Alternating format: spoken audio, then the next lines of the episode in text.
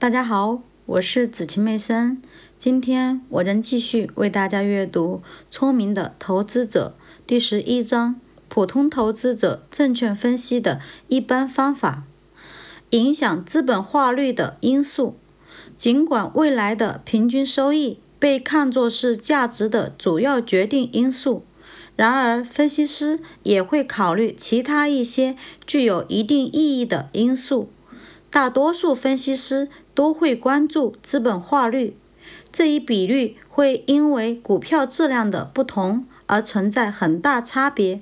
因此，尽管两家公司1973至1975年间的每股预期收益相同，比如为4美元，但分析师却会认为一家公司的股价为40，另一家的为100。现在让我们简要介绍一下导致这种差别的因素：一、总体的长期前景。谁都不能真正了解遥远的未来将会发生什么，但分析师和投资者在这方面却有着相同的强烈看法。一九六五年的版本中，我们谈到过这一点，比如一九六三年年底。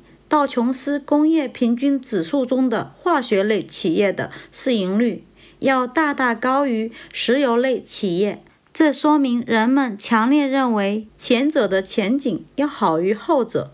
市场上表现出的这种差别通常是有道理的，但如果这种差别主要由以往的业绩来决定，那么也有可能是错误的。在此，我们通过表三。列出了道琼斯工业平均指数中化学和石油类企业在一九六三年年底时的数据，并且给出了两类企业在一九七零年年底时的收益。从表中可以看到，尽管化学类企业的市盈率较高，但一九六三年后他们实际上没有盈利。石油类企业的情况要好得多。而且大体上实现了1963年的市盈率所预期的增长率，因此我们给出的化学股这个例子证明了市盈率有可能是错误的。二、管理在华尔街，人们经常会大量谈论这一话题，但实际上这并没有多大的作用。如果不能设计出方法，从而对管理层的能力进行客观的、量化的和可靠的检验，那么我们仍然只能模模糊糊地考察这一因素。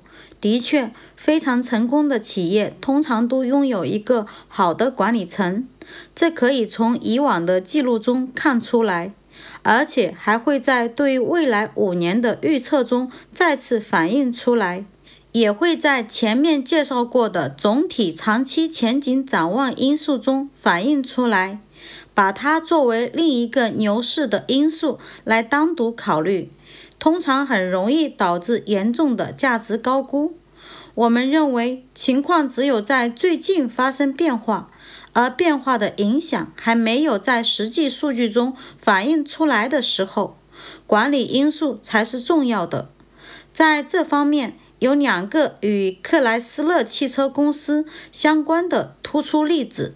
第一个例子发生在1921年，当时克莱斯勒接管了即将倒闭的 Maxwell 汽车厂，并且在几年时间内使其成为一家利润丰厚的大企业，而其他众多的汽车企业则被迫停业了。第二个例子发生在1962年。当时，克莱斯勒的资产价值大幅缩水，其股价也跌到了多年来的最低水平。随后，新的利益集团与联合煤炭企业一道接管了权力，公司的每股收益从1961年的1.24美元上升到了1963年的17美元。股价也从一九六二年三十八点五美元的最低价上升到了第二年的近两百美元。克莱斯勒股票有着优异表现的部分原因，无疑在于一九六三年这一年内所进行的两次二比一的股票分割。对于一家大公司而言，这是一种史无前例的现象。三、财务实力和资本结构。